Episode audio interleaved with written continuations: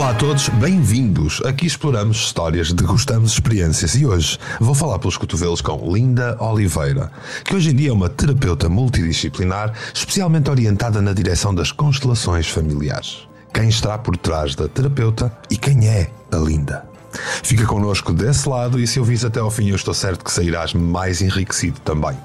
Bem-vindo ao podcast, Linda. Vamos falar pelos cotovelos. Vamos lá, Mário. Estou aqui prontíssima para isso. Vamos falar pelos cotovelos. Falar pelos cotovelos.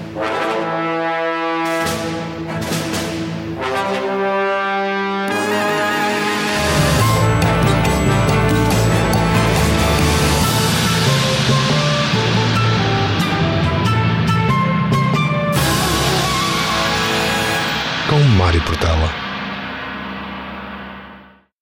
De seu nome, Linda Silva Oliveira, a nossa convidada de hoje teve um percurso dividido entre países e podíamos dizer que o seu início de vida andou ao sabor dos tambores de guerra. Nasce em Moçambique e a Guerra da Independência obriga a família a reorientar o caminho na direção da África do Sul, onde se radica, casa, é mãe do seu primogênito. Porém, a guerra abala e, entre tribulações, termina por chegar a Portugal. Uma mulher de emoções à flor da pele dedica-se à sua profissão na área da gestão, chegando a responsável de compras de marcas de renome no mundo do desporto. Após um período de passagem por Angola, regressa, atingindo uma espécie de crise de fé. No percurso para lidar com isso, é apresentada a um mundo que já lhe dava fascínio anteriormente. Aprende constelações familiares, astrologia, reiki, tarot. Hoje sendo uma terapeuta dedicada nestas áreas. Obrigado, Linda, por estares aqui connosco. Hoje vamos falar pelos cotovelos. Obrigada, Mário, por me teres recebido neste espaço. Uh, mais uma etapa no meu percurso. Tenho muito gosto de fazer parte deste, desta comunidade que também tenho acompanhado e que tem sido particularmente interessante e fascinante para mim. Mais umas portinhas que se vão abrindo. Fantástico! Este podcast é patrocinado pela rádio do Canal Portugal Místico, uma rádio online que foi inteiramente feita para ti. Não é incrível? Tem blocos musicais durante 24 horas do dia, hum, meditações logo ali pela manhã e depois pela noite os podcasts que tu não queres perder. Está em radio.portugalmístico.com. Vamos começar pelo início. Acabei de te apresentar de uma forma rápida e até muito resumida, mas falta certamente um toque de alma nesta apresentação. Quem é a Linda? Um, eu sou uma pessoa muito interessada nestas áreas, sou uma pessoa, como tu disseste muito bem, com as emoções à flor da pele uh, e que sempre.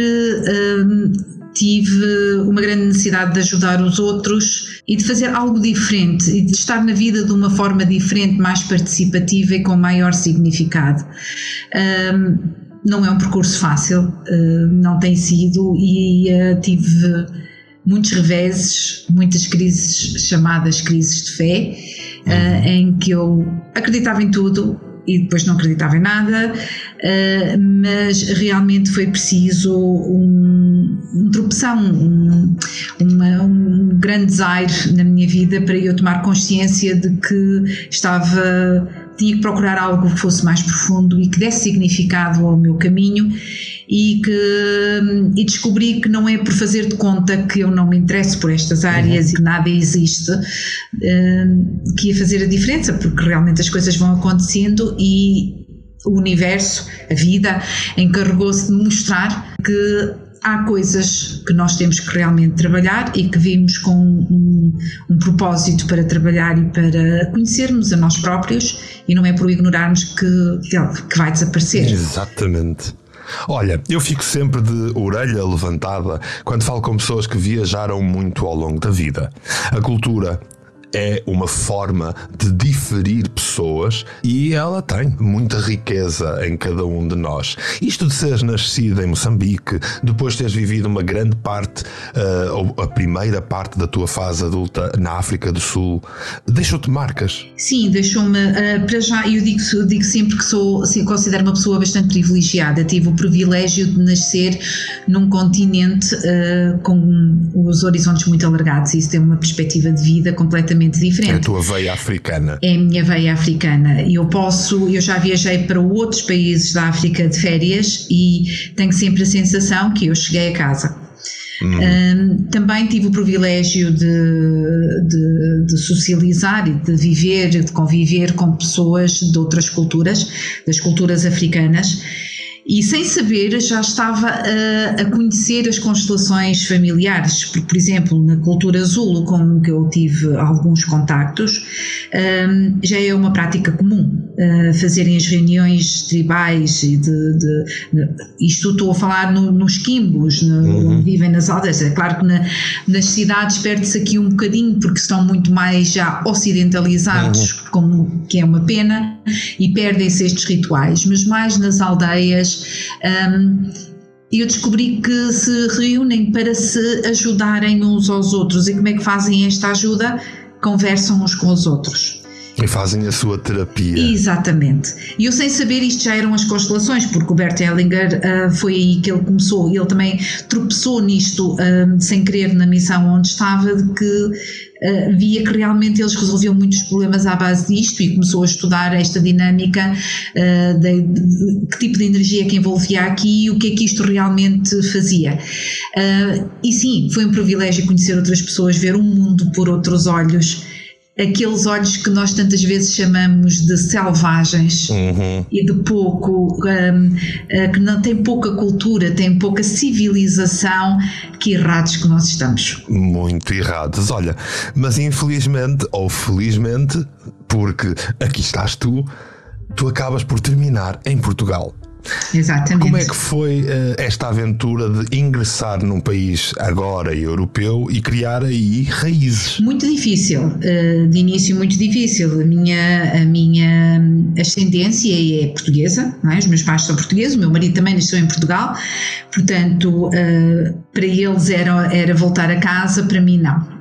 Foi, uhum. foi, foi terrivelmente difícil, até porque eu era estranha em comparação. E um embate de culturas, inclusive. Com certeza, certo? com certeza, porque não me entendiam um, e eu também não. E eu de repente deparo-me com uma cultura e com uma, uh, com uma sociedade que está lá muito atrás daquilo que eu já tinha visto, e foi um pouco difícil eu adaptar-me a estes ideais que, na altura que eu aqui cheguei, ainda eram bastante fechados. Uh, uhum. E, e, que não eram tão abertos. Daí também uma das minhas crises foi que eu de repente comecei a sentir-me posta de lado e olhada de esguelha por ser diferente e por ter ideias diferentes. Portanto, basicamente foste capturada pela sociedade europeia quando aqui chegaste, certo? E acabaste por, eh, por ser empurrada na direção de uma vida normal. Exatamente, normalíssima, um bom emprego, um bom trabalho, o ordenadinho certo e, e tudo o que era suposto fazer e não se fala de determinadas coisas, não se fazem determinadas coisas. O que eu tenho visto realmente é que a sociedade se tem aberto bastante, especialmente nesta última década, hum, que, que se tem aberto e tem, e tem está muito mais abrangente, hum, e, mas eu nessa altura já estava estava bastante desacreditada uh, de. A tal crise. Exatamente. Até porque, infelizmente, nestas áreas nós encontramos muitas pessoas que não são que não são assim tão, tão honestas e que não trabalham com, com clareza. Uhum. E eu, para mim, acho que quando nós trabalhamos com, com, com, energias e com, especialmente com outras pessoas que nos procuram porque estão num momento mais fragilizado da sua vida, um, tirar vantagem disso, para mim, o, o manipulá-las de alguma forma, é uma coisa que para mim é, é absolutamente inconcebível. Portanto, isto tudo juntou-se aqui uma tempestade perfeita. Se, se calhar de uma forma até de me resguardar, de dizer eu não quero fazer parte deste mundo, eu não quero, eu não acredito em nada, afinal isto é tudo uma grande aldrabice. Fui. Só que o universo é perfeito e acaba por nos uh, mostrar o caminho, é só querermos ver. Foi-te empurrando noutras direções. Até cair. Ora, exatamente. Eu sempre defendi, ninguém muda se não estiver em crise. É, e foi preciso uma crise muito, muito, muito profunda para eu. Um, lá está, e depois há sempre aquela pessoa, uh, aquela terapia, alguém que nos dá um incentivo e que diz: Olha, já pensaste nisto? E de repente tu vês-te de pé outra vez e é fabuloso como nós nos reinventamos. Olha, por falar nisso, nessas terapias e em todo esse processo de sair da tua crise de fé, como é que tu acabas por definir as áreas que te interessavam aprender nestas áreas mais holísticas ou mais esotéricas? Olha, o tarot para mim foi sempre absolutamente fascinante. Foi a primeira formação que eu tive foi de tarot, porque eu sempre, tudo que eu via, tudo que eu lia sobre o assunto, eu achava fascinante como é que tu olhando para umas cartas consegues contar uma história. Uh, eu não, não, nunca vi o tarot como futurologia. Eu acho que isso não existe, uhum. uh, o futuro não existe, portanto, como é que se pode prever o futuro? O que é que tu podes, na minha ótica, o que é que tu podes prever? É ver o que é que está disponível e orientares a tua vida num ou outro sentido, conforme for mais conveniente para ti. E o tarot sempre me fascinou. Okay. Sempre. Minha primeira formação. Então, iniciaste aí pelo tarot e depois veio o Reiki, talvez? E depois veio o Reiki, uh, porque eu andava à procura de algo e que precisava de alguma coisa que me desse paz. Uhum. Uh, e comecei a perder a minha fé também nessa altura, na fé que nos é ensinada, desde criancinhas, que uhum. começou. Que nos é injetado. Exatamente, e começou nessa altura a não fazer sentido uh, nada. E então, ok, o que é que eu posso preencher este vazio? Uh, então comecei uhum. a procurar e o Reiki para mim foi, foi bastante, bastante interessante e preenchedor, preenchedor, é? sim. Ainda hoje, embora não seja a terapia que eu mais, eh, mais utilizo, para mim sim, para mim própria, para lá em casa, para a minha família, quando precisam de alguma coisita, mas uh, assim, mesmo de, de, de, de fazerem consulta ou isso é, é a terapia que eu pratico menos. Uh, mas mesmo assim ainda continua a ser ainda continua a ser uma base fabulosa para mim. Olha, entretanto, lá se vai a vida dita normal, tu entregas-te noutra direção, vais na direção terapêutica da coisa. E como é que foi colocares em prática tudo isso que aprendeste e chegar a, a isto profissionalmente? Como foi essa luta? Foi uma luta interna muito grande, até porque um, nós temos, temos aqui um, um handicap, lá está mais uma coisa que nos é injetada, que isto tudo é um grande pecado. Uhum. Então eu tive ali um período de luta interna daquilo que é suposto ou não fazer. Ultrapassando isso, comecei-me a questionar se eu seria suficientemente boa para uh, atender outras pessoas, porque e se eu erro?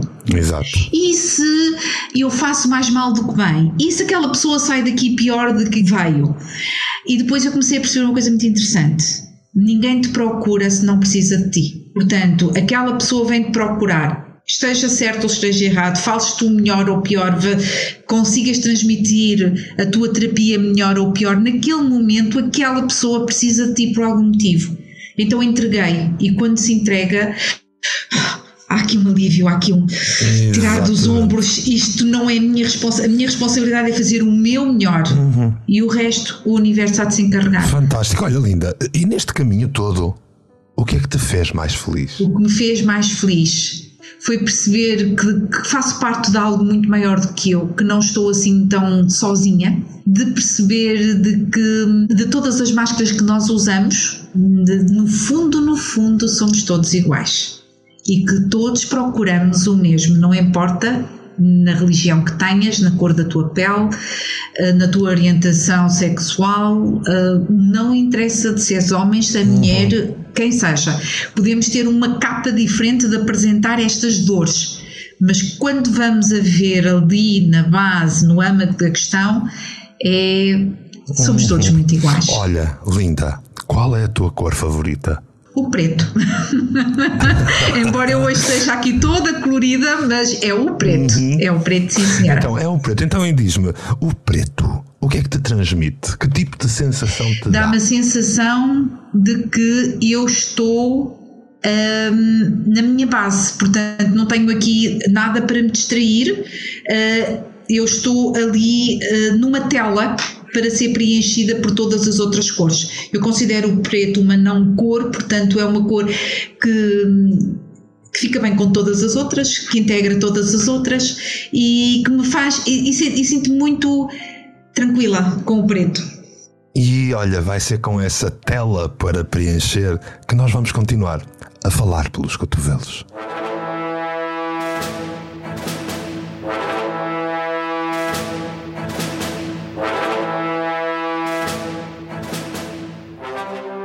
Já disse que hoje em dia estás a trabalhar na área terapêutica e tu já falaste desta tua experiência com o Reiki, com o tarot, também aprendeste astrologia.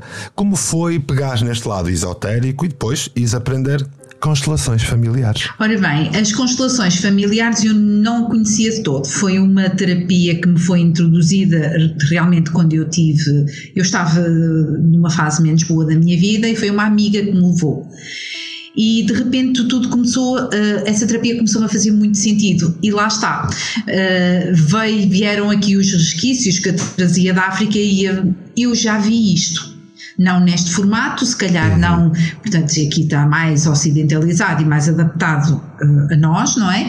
Mas eu já conhecia uhum. isto e fez muito sentido.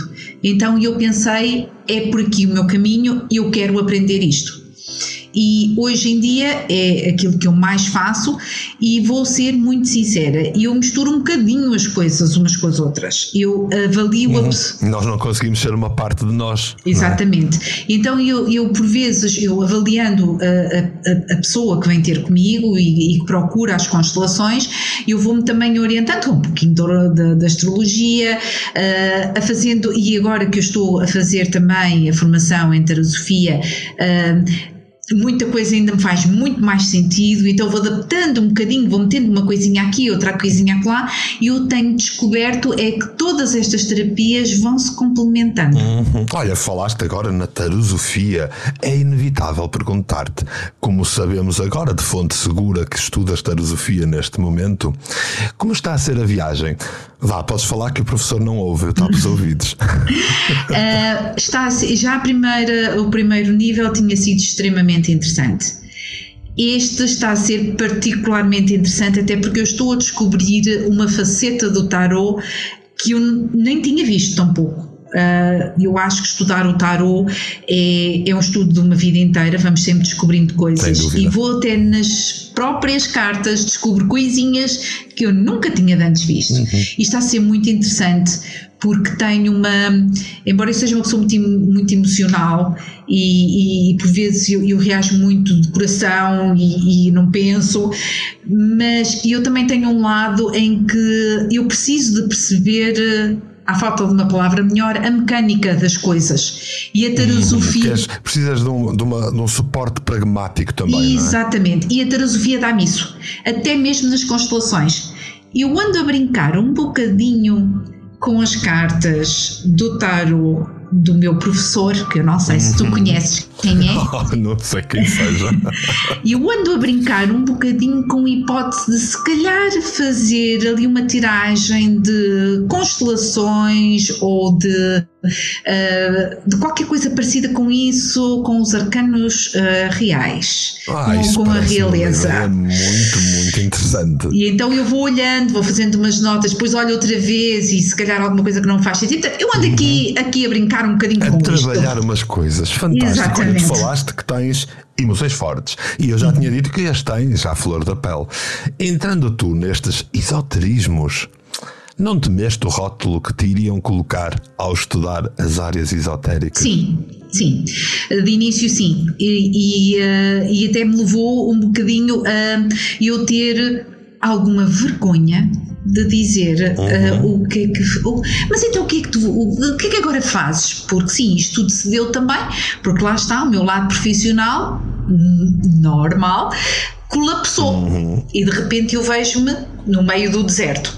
Portanto, uh, quando me perguntavam, e agora, o que é que tu fazes? E eu, ah, ando a estudar umas coisas, ah, ah, ah, tinha algum que eu depois vinha descobrir o medo de, do julgamento. E claro. ultrapassar esse medo foi bastante difícil. Hoje em dia eu digo abertamente: e se não gostam, temos pena. Pois, exatamente, a triagem serve exatamente para isso. Olha, entretanto, eh, esta ligação forte que tu possuis com as constelações familiares acaba por eh, tomar de assalto maioritariamente o que tu fazes a nível profissional, terapeuticamente. Conta-nos tudo como é isto de fazer constelações familiares e o que é que são? Ora bem, eh, eu costumo dizer que as constelações familiares são muito difíceis de explicar e muito fáceis de entender. Uh, efetivamente, as constelações é, é, trabalhar no campo energético dos nossos ancestrais, uh, nós pertencemos todos a, um, a, a uma família e, no fundo, as constelações tratam de reconhecermos essa família, de reconhecermos aqueles que não são vistos nos colocarmos no nosso lugar e descobrir um equilíbrio entre o dar e o receber, porque nós ou damos muito ou, ou recebemos muito e depois certas, certas coisas vão acontecendo na nossa vida que nós não percebemos o porquê. Porque é que eu tenho tudo na minha vida e me sinto tão infeliz e por vezes isso é uma energia que está oculta que ainda não foi vista. Uhum. Eu, costumo, eu costumo dizer, para explicar melhor, é uma espécie de teatro que nós fazemos para vermos a nossa realidade daquele momento com um, um, um tema ou um problema que nos perturbe naquele, naquele momento em particular. Hum, ok. Olha, o que é que quem procura um terapeuta de constelações, o que é que normalmente pretende encontrar então, Linda? Pretende encontrar esse tal equilíbrio, pretende encontrar uhum. essa, essa aceitação de, daquilo que foi, porque nós não podemos realmente mudar o passado, mas temos muita tendência de ficar lá, ali de, de imenso tempo, naquele passado, e, e, eu devia ter feito, e se a minha mãe fizesse, e se o meu pai fizesse, e se a minha tia não uhum. tivesse roubado aqui, e então nós ficamos ali, então estamos naquele, naquele enredo que não saímos dali. Então as pessoas que me procuram, procuram esse tal equilíbrio emocional e procuram principalmente perceber a posição delas na família, porque nós temos muitos, muitos papéis invertidos, somos muitas vezes pais dos nossos pais, uh, somos uh, filhos no, no, no fora do uhum. lugar, uh, e, e, isso traz-nos uma sensação de de não estarmos a pertencer ali, ou por vezes nós fazemos coisas que é mesmo contra a nossa natureza, mas fazemos por amor à nossa família. Eu costumo dizer que por amor nós morremos e matamos. Um, e, e, as pessoas procuram esse equilíbrio, principalmente, essa possibilidade de, no fundo, ver a sua vida de fora para dentro. Uhum, fantástico. Olha, se os ouvintes estiveram atentos à tua história, essa história compõe uma outra história que nós já ouvimos em podcast. Tu és irmã de Margarida Cardoso e acompanhas as tuas terapias no projeto do Espaço da Alma que podem encontrar no Porto. Primeiro, vamos a uma cosquice que ela não está a ouvir. Como é que está a ser esta aventura de trabalhar com a irmã? Está a ser uma aventura fantástica. E isto porquê? Porque nós começámos este caminho de formas muito diferentes mas não muito longe uma da outra. Uhum. E, de, e isto, estas terapias tem, e, e, a, forma como nós trabalhamos juntas tem-nos feito descobrir uma faceta enquanto irmãs de que nós nem sabíamos que existia tão pouco. Uma complementaridade, dirias? Completamente, sim, sim. Ela é mais lógica, é mais pragmática, é mais arrumadinha. Eu não, eu sou muito com os sentimentos à flor da pele, choro muito, sou muito emotiva, uh, sinto tudo, quero tudo. Uh, portanto, eu acho que sim, nós acabamos de nos complementar muito bem. Fantástico. Olha, agora depois desta cosquice, uh, vou ter de perguntar profissionalmente como dirias está a ser todo este processo nesta fase que Portugal está a atravessar, onde é muito difícil perceber aquela linha ténue entre o terapeuta sério e o terapeuta jeitoso. Um, é assim, uh, eu cada vez encontro mais pessoas que procuram o terapeuta sério que é, uh, vem, vem uh, abordam-nos uh, no sentido de eu quero uma ajuda, uma orientação. Cada vez aparecem menos pessoas que querem saber o futuro. Saber o futuro, resolver o problema.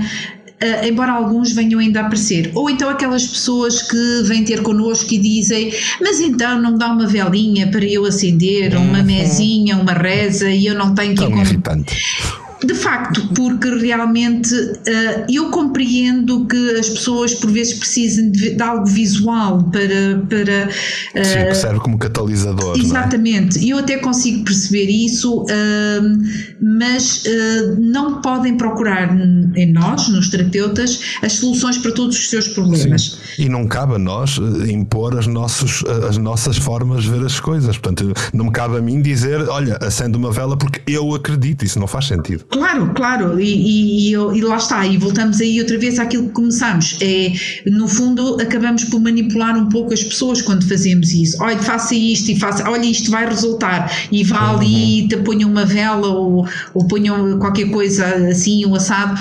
Um, agora, de início, eu vou-te dizer, Mário, que apareciam até muitas pessoas do género, mas eu quero. Um, Uh, não me consegue arranjar qualquer coisa para o meu marido não se separar de mim. Para... Uhum. Eu quero prender. Eu quero alguém. prender, exatamente. Ou, uhum. ou querem saber, eu acho que alguém me fez mal e eu quero saber o nome da pessoa, quase o nome da pessoa, morada e tudo isso. Uhum. Um, e, e, agora aparece menos. Eu também me questiono aqui uma coisa: será que aparece menos porque há menos? Ou será que me aparece menos porque é essa energia que eu também já estou a emanar? Porque a triagem está feita. Exatamente. É? é um bocado por aí. Exatamente. Olha, onde é que os ouvintes te podem encontrar, Linda? Os ouvintes podem me encontrar sempre, essencialmente através do Espaço da Alma, no Porto, hum, que é, através, que é com, nesse espaço que eu trabalho agora e onde canalizo, canalizo toda a minha ao meu trabalho neste momento. Uhum. E também, já sabem, se quiserem entrar em contato com a Linda e não conseguirem de alguma forma, pois digam-me qualquer coisa que eu ponho-vos em contato com a Linda. Muito obrigada.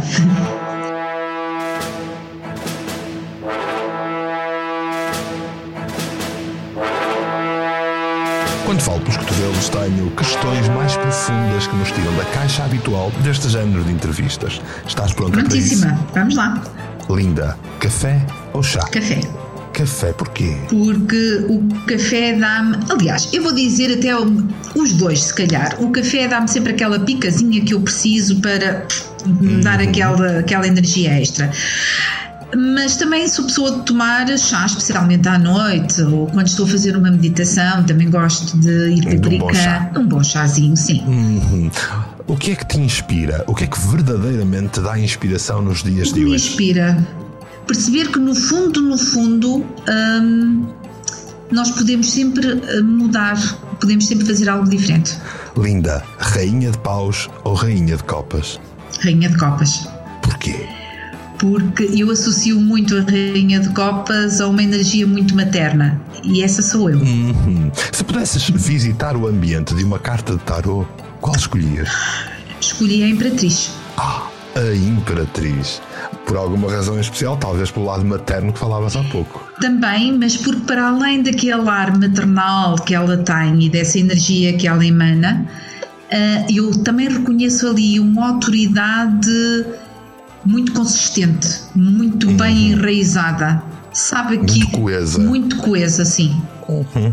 Linda, cinema ou Netflix? Cinema. Hum. Se fosses tu a criar o mundo e a humanidade, o que é que fazias diferente? Fazia com que uh, as pessoas se aceitassem melhor pelo que são, fôssemos mais uh, abrangentes. Linda, constelações com pessoas ou com bonecos? Com pessoas, sempre com pessoas. Se tivesses de adjetivar de forma muito rápida a humanidade dos dias de hoje, o que é que lhes chamavas? Buscadores há coisas que nós olhamos de facto e percebemos e pensamos, mas o que é isto? Está tudo doido? Mas eu acho que é mesmo andam à, à, procura de algo, andam perdidos à procura de algo, sim. Uhum. Eu acho que são os buscadores, estão à busca de algo melhor. E eu quero acreditar mesmo nisso. Que bom. Mas por vezes nós temos que destruir para criar, não é? Hum, sem dúvida.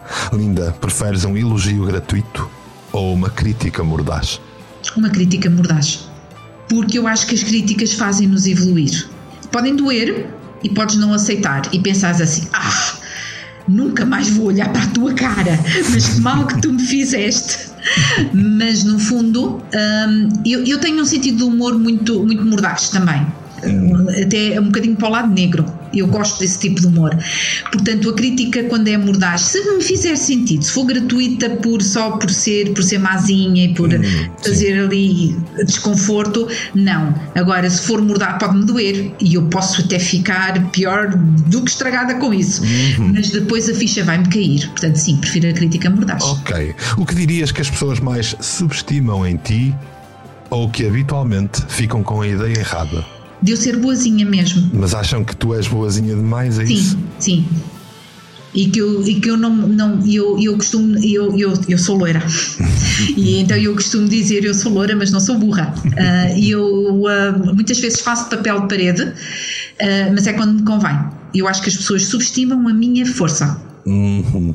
Linda, se pudesses jantar com uma figura célebre qualquer, viva ou morta, quem escolhias para falar pelos cotovelos durante a janta?